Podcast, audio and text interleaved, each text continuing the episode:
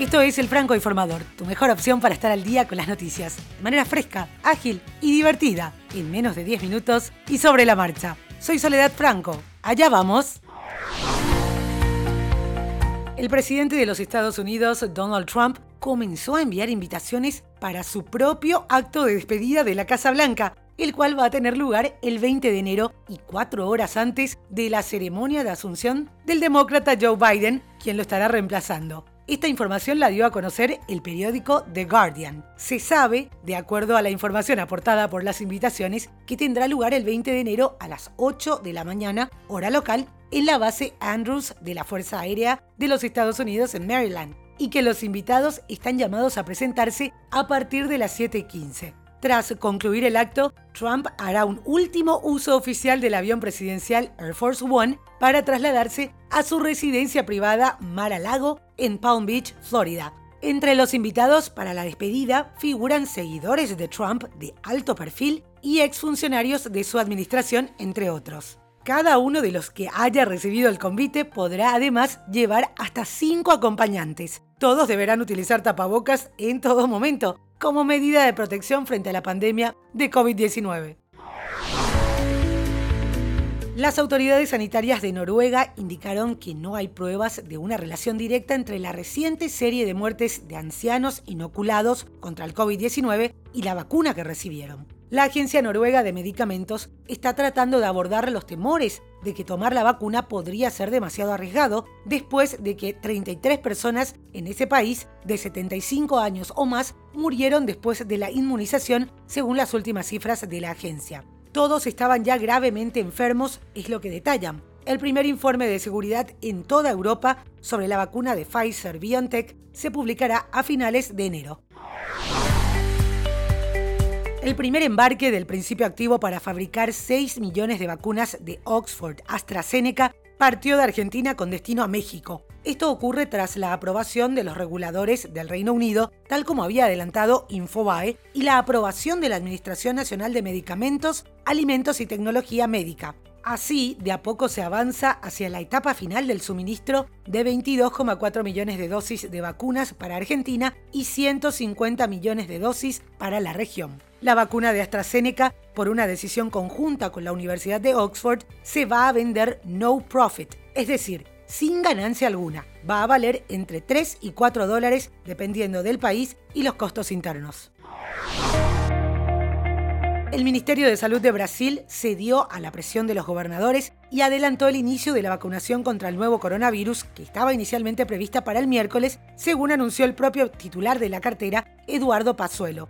En Río de Janeiro se realizó ayer por la tarde un acto simbólico en el emblemático Cristo Redentor, encabezado por el alcalde de la ciudad, Eduardo Páez, y el gobernador del estado, Claudio Castro. La Agencia Nacional de Vigilancia Sanitaria, ANVISA, aprobó el domingo el uso en carácter de emergencia de la CoronaVac y de la Coishield del laboratorio anglo-sueco AstraZeneca y la Universidad Británica de Oxford, que será producida en Brasil por la estatal Fundación Oswaldo Cruz.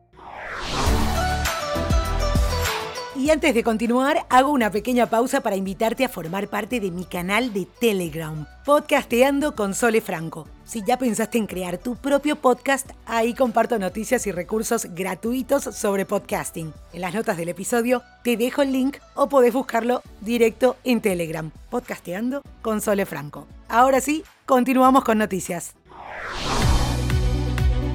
tribunal ruso ordenó este lunes la prisión preventiva durante 30 días del opositor Alexei Navalny desde su controvertida detención el domingo pasado al llegar a Moscú procedente de Alemania. Hay que recordar que el opositor permaneció cinco meses en Alemania en convalecencia por un envenenamiento. En YouTube, Navalny llamó a la población a protestar. Los abogados del opositor ya adelantaron que recurrirán el fallo que tacharon de absolutamente ilegal. Mientras tanto, numerosos líderes políticos condenaron la medida e instaron a la inmediata liberación.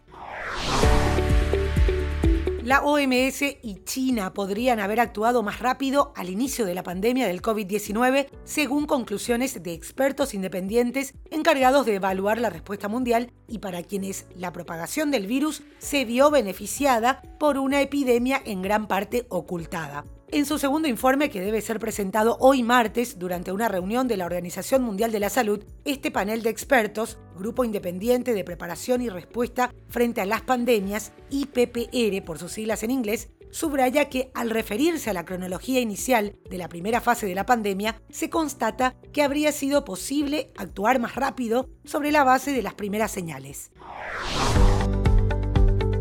A tres meses de las elecciones presidenciales en Perú, un ex arquero de fútbol lidera las intenciones de voto con un 17% según una encuesta publicada el domingo, mientras que un porcentaje mayor aún no sabe por quién votar en un país en constante crisis política. George Forsyth, de 38 años y que jugó en varios clubes locales, llegó incluso a la selección peruana, viene encabezando los sondeos desde hace meses, aunque en enero el apoyo a su candidatura se redujo en un punto porcentual, según la encuesta de la firma Ipsos Perú, que fue publicada por el diario El Comercio. De posturas conservadoras y candidato por el partido Restauración Nacional, hasta el año pasado ejerció de alcalde del distrito limeño de La Victoria. La app de mensajería instantánea WhatsApp anunció el viernes pasado que pospuso por tres meses la realización de los cambios anunciados en su política de privacidad.